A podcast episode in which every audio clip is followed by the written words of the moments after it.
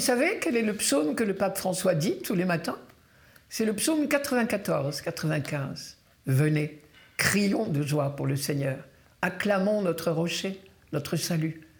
Vous vous demandez pourquoi je prétends savoir Tout simplement parce que ce psaume précis est le premier psaume de l'office du matin pour tous les prêtres, donc le pape, les diacres, les moines, les religieuses et même des quantités de baptisés qui récitent chaque jour l'office.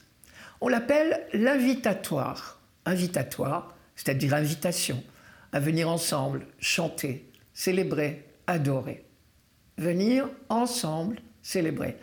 C'est bien la double caractéristique des psaumes, qui sont premièrement des textes liturgiques, destinés à être chantés pendant les pèlerinages et les offices au temple, et deuxièmement, et ça va ensemble, des prières collectives. Vous avez entendu d'ailleurs, le psaume parle au pluriel. Venez, crions de joie pour le Seigneur, acclamons notre rocher, notre salut. Et il continue, allons jusqu'à lui en rendant grâce, par nos hymnes de fête, acclamons-le. Cette conscience de faire partie d'un peuple était très forte en Israël. Un autre verset dit Nous sommes le peuple que Dieu conduit.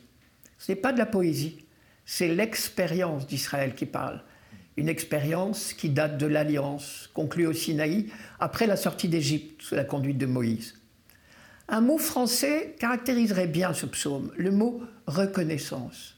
Reconnaître Dieu, connaître qui il est, connaître ce que nous sommes, et alors la reconnaissance nous envahit. Reconnaître Dieu d'abord, notre Créateur, mais plus encore notre Libérateur. Adorons le Seigneur qui nous a fait. Nous lui devons la vie, mais surtout d'être un peuple. Il est notre Dieu. Nous sommes le peuple qu'il conduit. Cette expression est un rappel de l'Exode. Nous sommes son peuple, c'est la formule même qui désigne l'alliance. La devise de l'alliance, c'était ⁇ Je serai votre Dieu et vous serez mon peuple ⁇